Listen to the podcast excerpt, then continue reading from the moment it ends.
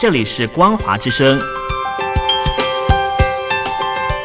听众朋友，从现在开始，请您一起来关心最近发生的新闻事件。欢迎收听光华随声听。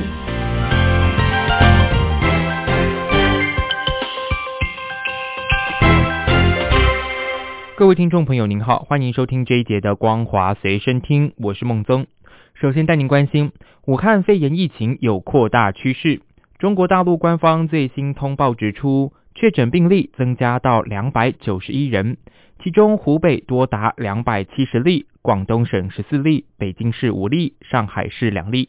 而中国大陆首度通报有十五名医护人员被感染。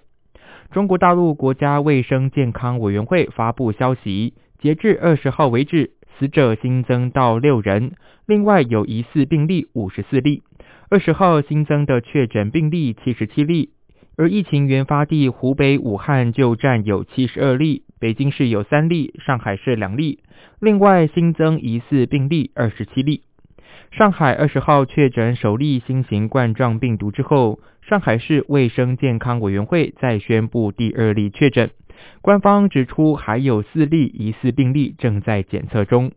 而中国大陆国家卫生健康委员会高级别专家组长钟南山表示，武汉肺炎出现医务人员感染和人传人感染的情况是非常重要的指标。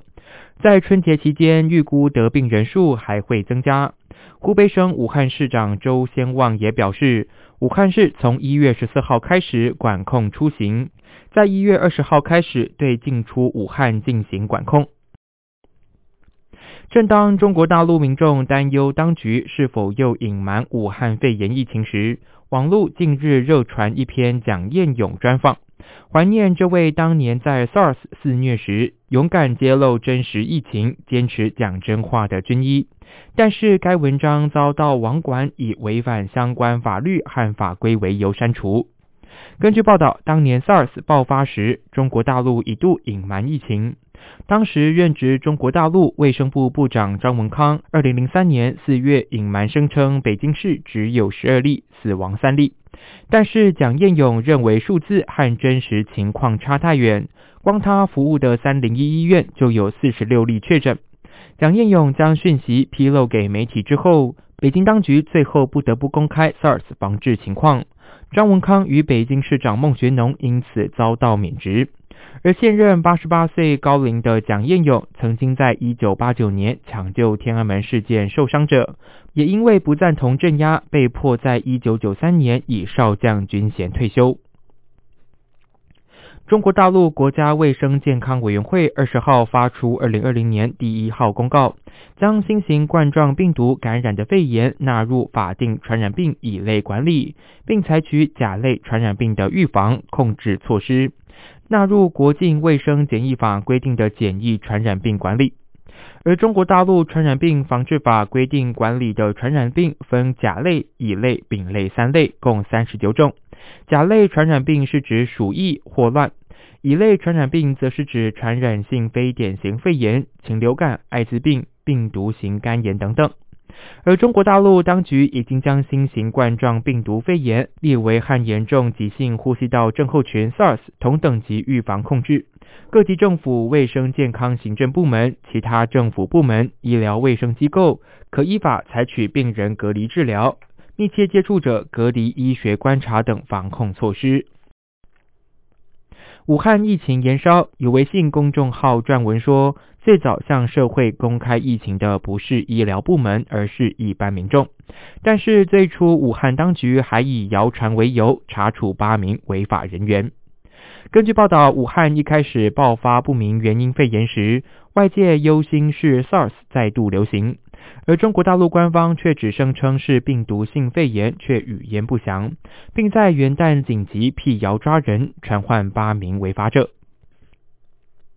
农历新年将至，为了保障春节期间人民的猪肉消费需求，中国大陆已经扩大投放储备冻猪肉。根据中共国家发展改革委表示，预计春节期间猪肉市场价格有望保持相对平稳态势。外媒报道，中国大陆已经加大冻猪肉储备投放，增加猪肉市场供应。去年十二月以来，已经释放二十万吨冷冻猪肉，更创下纪录进口三十七点五万吨猪肉。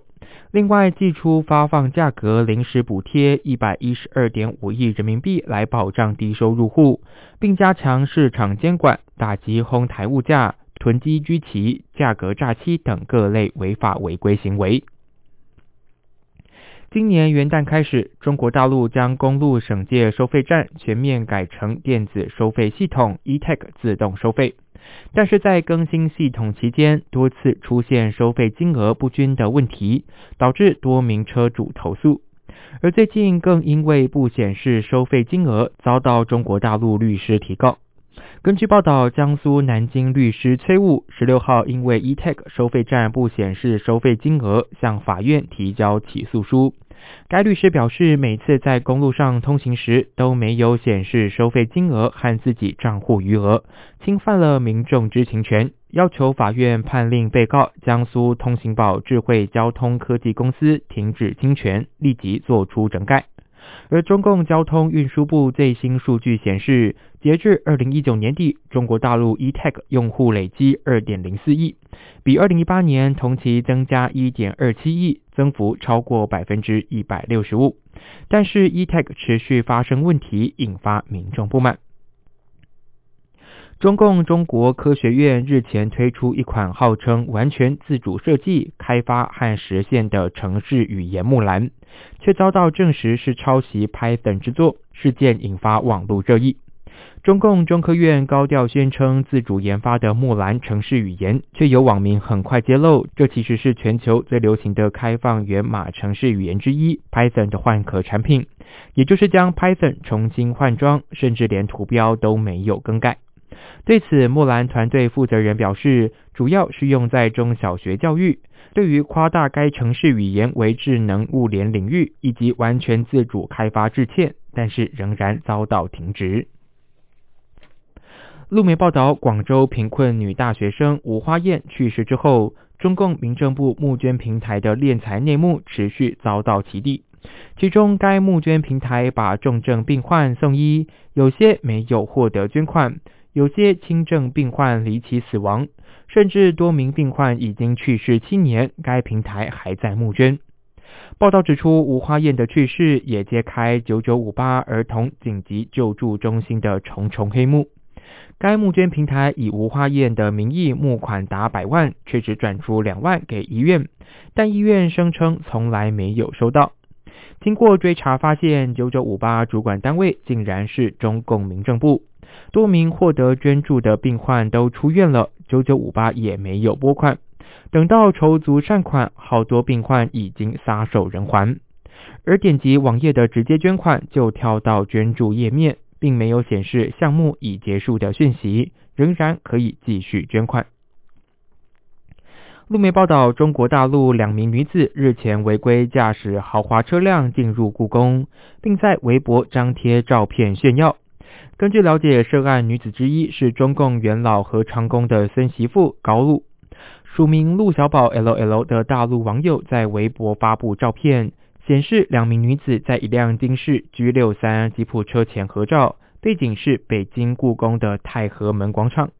由于故宫在二零一三年前就已经禁止车辆进入，连外国元首都不例外，照片立刻引起外界质疑，有人特权开车进入。